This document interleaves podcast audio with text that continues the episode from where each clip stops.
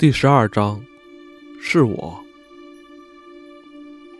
守护在我茅草屋外的树木长得参差不齐，如同少溪中的军团。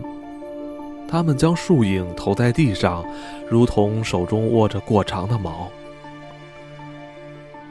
高大的树木扛着快要下山的太阳，它的光芒即将隐去，正催促着夜幕降临。阳光仍努力穿透密集的防线，触碰着小屋的门、窗户、烟囱，但光线太微弱，和我防风灯发出的光差不多。放在木桌中央的这盏防风灯虽然干净，却显得寒酸。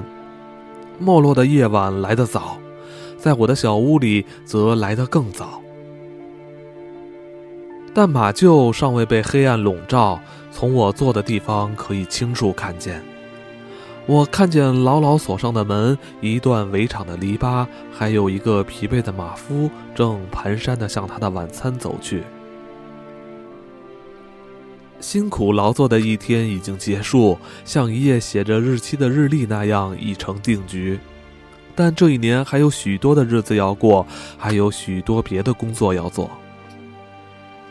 有些事必须明天完成。被勒伤的克勒塞尔需要赔付新马鞍，他的马夫会负责这事。栗色的小公马莱克已渐入最佳状态，我要让他拿出四分之三的速度跑完一又四分之一英里。他跑的时候头抬得不够高，不能用马汉江，只用环套，还有链状马衔铁。还有威尔士士兵，他没有问题。他是坎西斯康的儿子，该给他穿剑靴吗？他的腿就像不锈钢铰链一样稳当。明天是练快跑的日子，他的脖子太沉重，必须花功夫慢慢调整。他会慢跑，好马总是能慢跑。这是三匹马，还有两匹别的马，我靠训练他们来换取我的小屋和马厩。迟钝的马年纪太大。而且先天不足，但工作就是工作。我想想还有什么别的办法。我思考着，潦草的做着记录。我真搞不懂饲料居高不下的价格，于是摇起了铅笔。我是赛马训练师，已经获得了执照。离内罗毕的赛马比赛还有两个星期，届时小旅馆会爆满，街上锣鼓喧天。观众席里将聚集来自十几个部落的不同衣着和肤色的人。赢家、输家，钞票转手，健壮的驯马师、瘦弱的驯马师，都争相解释着本应该得出的结果。他们全都是男人，这些男人都比十八岁的我年长。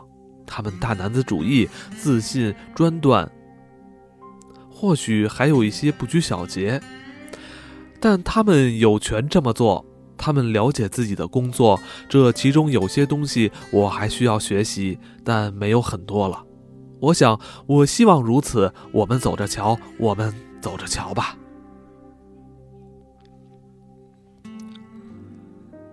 咬铅笔无济于事，我的工作手记写完了。饲料的价格固若磐石，情况很艰难。但光想可改变不了什么。我从椅子里起身，伸了个懒腰，又看了一眼马厩，还有包围着我肃穆的树木军团。但事情并没这么伤感。下周有人答应再给我两匹马训练，所以我的马厩规模在壮大，只是工作量也在增加。我对自己的马夫再满意不过了。他们都是从恩乔罗跟随我到这里，尽管知道工资发放可能没那么快，食物和其他物资也可能没以前多，但他们还是跟来了。光着脚走过长长的小径，衣衫褴褛，羞涩地要求工作的机会。当然，他们得到了。但马夫能做的工作毕竟有限，他们可以干马厩里的活儿，可以骑马，可以做一些清扫工作，但他们不会缠绕加压绷带，不会治疗跛足，或是判断马匹身体情况，或是应付一匹脾气失控的马，更不用说闹情绪的马。这些是我的工作，但从早上五点到太阳落山，工作时间看来已经很长，却依旧不够用。要是有个能信任的人就好了，某个我了解的人。当然了，没有这么个人，暂时还没有。这里不再是以前的恩乔罗，那时的我年纪尚小，拥有一两个朋友。这里是现在的没落，我正准备去结交新朋友，但老朋友都去哪里了呢？他们究竟去了哪里？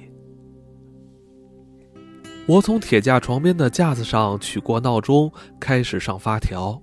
桌上的防风灯已经没有了阳光的竞争。他躲在自己近乎派不上用场的琥珀色光晕里，将好端端的影子扭曲成骇人的形状，将黄色的光芒投射到墙上、椅子上，还有泥土地面上。这是一盏年代久远的灯，本不属于我。它的底座是廉价的金属，到处都是刮痕。它的灯罩被烟熏得污渍斑斑。它曾为多少人点亮过怎样的夜晚呢？有多少人曾在这灯下书写、进食、酩酊大醉？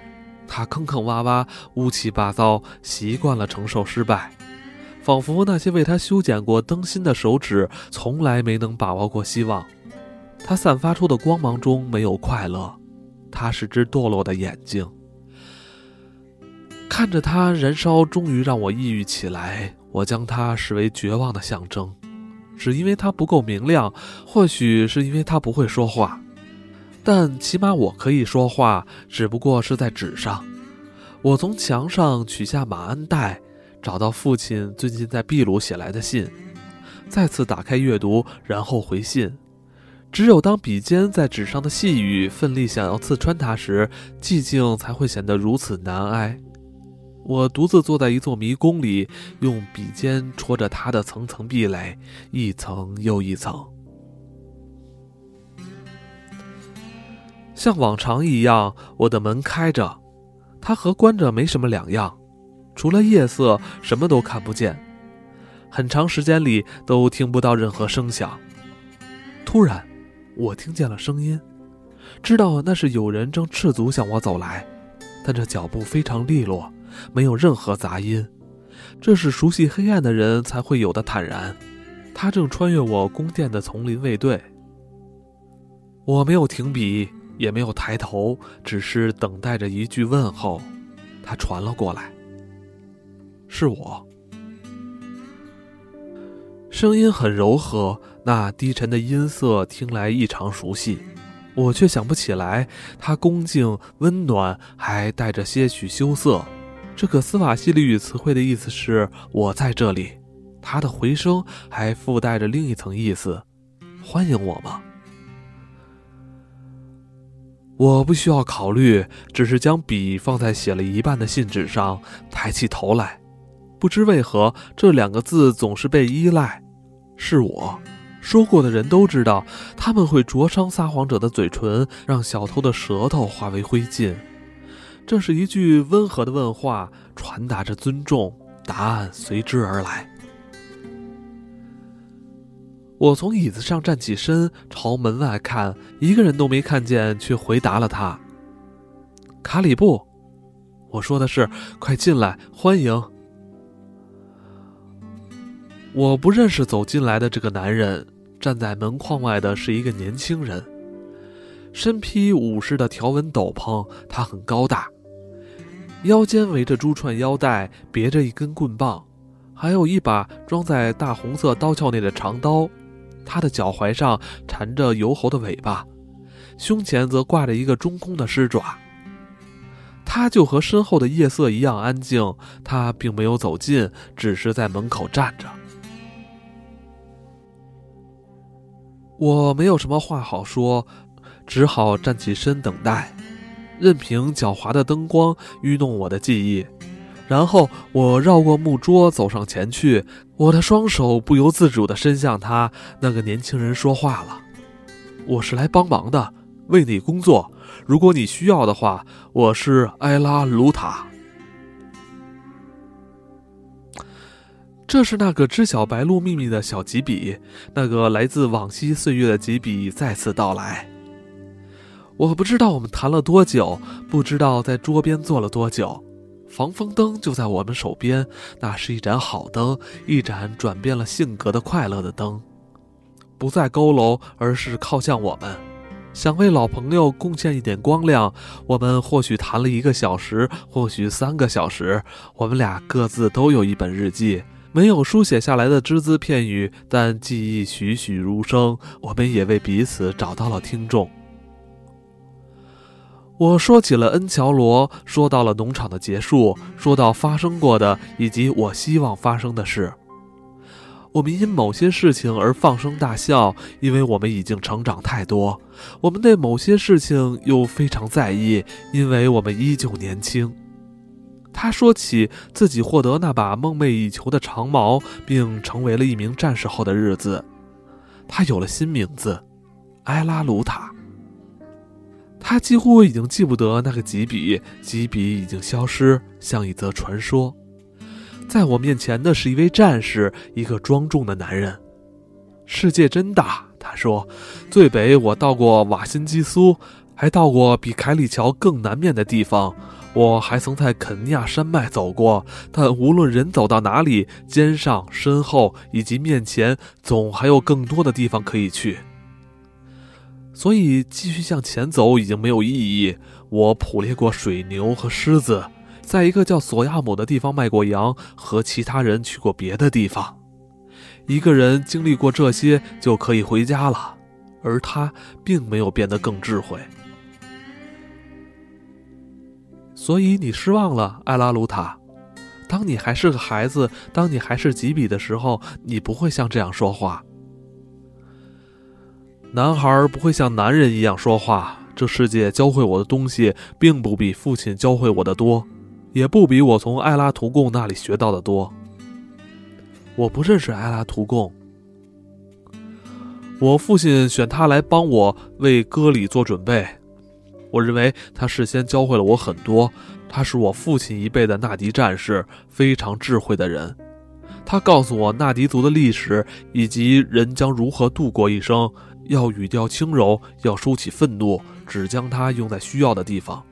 就像别在我腰间的这把长刀。他告诉我，上帝如何送来第一头牛，让我们族人得以繁衍。如果我们节省的使用，我们的部落就不会消亡。他告诉我战争的事，告诉我一个人如果失去了战斗的意志，那他的灵魂就会像老太婆的脸一样枯萎。图贡教导我这些事，告诉我男人该吃什么，怎么去爱，这样他就保有人的尊严，而不是牛群中的一头牛，或是大嚼猎物的土狼。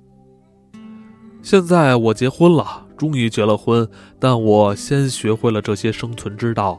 服从法律是其中一项，听从我的心是其中一部分。我见过比我见识更广的人。有一个人曾经站在极其深的水里，那水无边无际，常在舌尖是咸的。另一个人住在一个非常大的村子里，一百个人中只有一个认识他的邻居。这些人也有智慧，但我从麦纳还有图贡那里学到的知识，似乎已够一生享用了。门萨西布，这些年来你学到更多的东西了吗？吉比成为埃拉鲁塔，而贝路则成了门萨西布。这个夸张的词终结了我的少年时光，并让我总是回想起它结束的这一幕。孩子不知道，也不想知道所谓的种族、肤色、阶级，但当他长大，眼见的每个人无可避免地踏向各自既定的轨道，就像硬币和金币被银行分类。他就会迅速学会这些。卢塔就坐在我面前，他是我的好朋友，但双手掌握的时间将越来越短。他嘴唇上的笑也会变得没有现在这般热切，尽管走的路也还是一样，但他现在会走在我身后，在我们单纯的懵懂岁月里，我们曾经并肩前行。没有，我的朋友，我并没有学到更多的东西。这些年来，我也没有遇到多少学识渊博的人。接下来，在没落的日子变得轻松许多。卢塔没有忘记他对马皮的认识，我的一部分活成了他的工作。不久，他将妻子接来同住。没过多少时间，我照顾的马从五匹变成八匹，后来又变成了十匹。很快，我的茅草小屋和简陋的马厩都不够用了，甚至卢塔和马夫的住处都不再适合居住。我开始考虑别的地方。我想到了纳库鲁。位于裂谷深处，那里有更宽敞的马厩，过得去的马场，还有更暖和的气候。我决定向博加索斯屈服。他从未放弃过自己的观点，而是日复一日地坚持着。每当我骑上他，他总是他总是倔强地走向当初来到没落的那条小径。这里，他不断地说，这里根本不是我们的地盘，但它确实曾属于我们。因为有件事就在这里发生。对于命运的安排，我无法给出深奥的评价。他似乎早出晚归，对那些不把他放在眼里的人，总是异常慷慨。这是草率的结论，对这个话题不会带来更多深层次的思考。但现在，但现如今，每当我想起没落，我就不得不想起命运。我依旧没有学会对那里发生的一切做出更好的解释。对我来说，最无法忘却的是，如果我没有去没落，我可能永远见不到纽约，也不会学习开飞机，不会学习猎大象。事实上，除了等待，日子一天天流失，我什么都不会学到。我曾一直相信，一个人生命中重要而激动人心的改变，只会出现在世界上的某个交叉路口。在那里，人们相遇，建起高高的大楼，拿他们的劳动成果做交易，快乐大笑，辛勤劳作，像苦行僧袍子上的串珠一样，牢牢攥住飞速旋转的文明。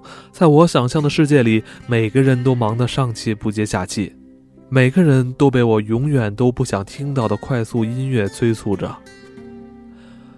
我从不向往过往这些。他们就像书中的故事那样遥不可及，如同童年记忆中的《天方夜谭》里的巴格达。但没落是梦想的另一端，梦想来的那一端，它触手可及，平静暗淡。两个人在土堆上的相逢，能引发什么惊天动地的大事？在泥土路上说出的一席话，又如何改变一个人的生命走向？更何况，那还是条短暂而虚弱的存在于非洲无情山脉间的泥土路。除了随风而逝，一段对话还能有什么别的结果吗？一天，博加索斯和我在路上走着，遇见了一个陌生人。他没有骑马，站在泥土路上，身旁是一辆陷在泥沼中的汽车，车熄了火。他正试着用脏兮兮的手哄骗引擎重新振作，他顶着烈日，满身油污和汗水的忙碌着。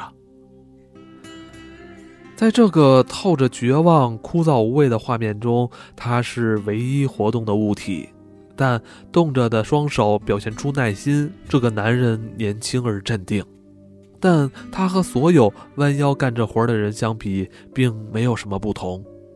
在非洲，人们学会了相互照应，他们的生活倚仗着一种信用平衡。今天你帮助别人，某天作为回报，你或许需要别人帮助你。在这个人迹罕至的国度，邻里和睦，与其说是说教，不如说是生存之道。如果你遇见了谁碰上麻烦，你停下脚步，那么下次他或许会为你停下脚步。需要帮忙吗？我从博加索斯背上下来，小马驹稳稳地站着，紧紧拽着缰绳，用惧怕而怀疑的眼神打量着那堆破铜烂铁和橡胶组成的怪物。我见过引擎，恩乔罗农场的磨坊里有过大引擎。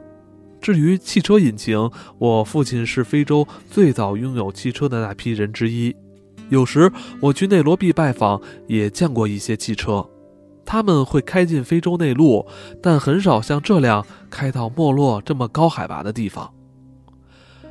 我知道发生了什么，不是用光了汽油，就是扎破了轮胎，或者就是抛锚了。陌生人放下手里的活儿，转过身来，笑着摇了摇头：“我帮不上忙。引擎是情绪不定的东西，需要照料。”不觉得这工作无聊吗？他抹去钳子上的油污，耸了耸肩，眯起眼睛看着太阳。没有啊，好吧，是有点儿。有时候当然会这么觉得。有时他被这工作闷坏了，但你总得找些事情来操心，不是吗？你不能光坐在非洲的窗台上看云卷云舒，是不是？我坐在草丛中，手里握着缰绳，身体微微靠着博加索斯的前腿，那里没有地方可以拴马。事实上，那里什么都没有，只有延绵不断、直至天际的山丘。天上连朵云都没有。汽车画在这块简单的画布上，显得很突兀，就好像有个孩子把一张傻气的玩具图片贴在你熟悉多年的油画上。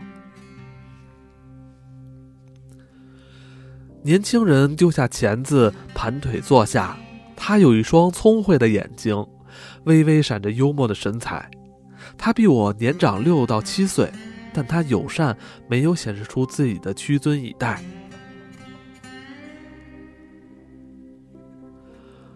我不知道你在想什么。汽车在这儿显得很傻，你的马就显得很自然，但你不能阻止事情的发展。你知道吗？有一天，当道路都修建起来，这个国家将到处是隆隆作响的火车和汽车。那时，我们会习以为常。我不会，我见过的火车都脏兮兮的，即便是你，也没有对汽车心存多大指望。他笑着表示同意。真是没什么指望。我在埃尔达马勒温有块很小的农场，要是他能赚足够的钱，我就买架飞机。我在战时驾驶过一架，喜欢上了，而汽车让我有事儿忙活了。我听说过飞机，他们也是巴格达一类的存在。人们讨论飞机，我父亲也谈到它，说起的时候几乎总是摇头。看起来，他们似乎是有意思的发明，但有人坐着它从一个地方到另一个地方去。至于原因，我不清楚。跨出这一步，似乎就远离了生命的温暖，以及它流动的韵律。它远远超过我理解的范畴，无法喜欢，也无法相信。人不是鸟，麦娜会怎么嘲笑这件事啊？人类希望自己长出翅膀，对他来说，这种事情不过是传说。当你飞行的时候，年轻人说，你会感觉到满足，就像拥有了整个非洲。你觉得目力所及的一切都属于你，所有的碎片都合二为一，全部归你所有，并不是你想要，而是因你独自身处机舱，没有人能和你分享。对于这些，麦娜会怎么说？麦娜，他只想光脚走在平坦的路上，目视土地，手握长矛，心怀骄傲。他可能会找个故事来应答这些话，但我几乎一言未发。我看着这个男人。手里握着被烈日晒得发烫的金属工具，在一条小路上修理着他的破引擎。他不是傻瓜，最多也只是个梦想家。他说的这些话都是当真的，不是对我，而是对他自己。这些都是严肃的梦想，假以时日，他将使之成真。汤姆·布莱克从不是那种以上报纸头条为荣，或是排挤他人上位的人。要是以飞行时间而不是报道篇幅来衡量飞行员的成就，他的名字可以排得很靠前。一九四三年，他和查尔斯·斯考特驾驶那架鲜红的彗星号环球飞越七千英里，名噪一时。还有其他的几次飞行也让大众心向往之。但这些都是旁枝末节。一个人的伟大，并非靠短暂的荣耀时刻得以彰显，而是体现在他的日常工作记录中。我看着记录被记下，但自从没落路上的那次相遇，又过去了许多时日。等我们再次相遇，中间已经发生了许多插曲。我骑上博加索斯，挥手告别，身后传来疲惫的引擎再次启动的声响。他用沙哑的嗓音歌唱着，毫无乐感。而让他复活的快乐修理匠，则在飞扬的尘土中继续他的梦想之旅。他慷慨地在一个陌生人身上浪费了很多时间。他留给我一席话，交给我一把钥匙，用以打开一扇我从不知晓的门。他的存在，我还要摸索。所有的碎片都合而为一，全部归你所有。一句话引发一个想法。一个想法构成一个计划，一个计划付诸一次实践，变化缓慢发生。现在就像个懒散的旅人，在明日到来的路上虚掷着光阴，理不清的思绪，纷乱的思绪，荒谬的思绪。清醒一点吧！有谁听说过命运之神手里握着钳子？走吧，波加索斯，伸伸你漂亮的蹄子，快到吃草的时间了！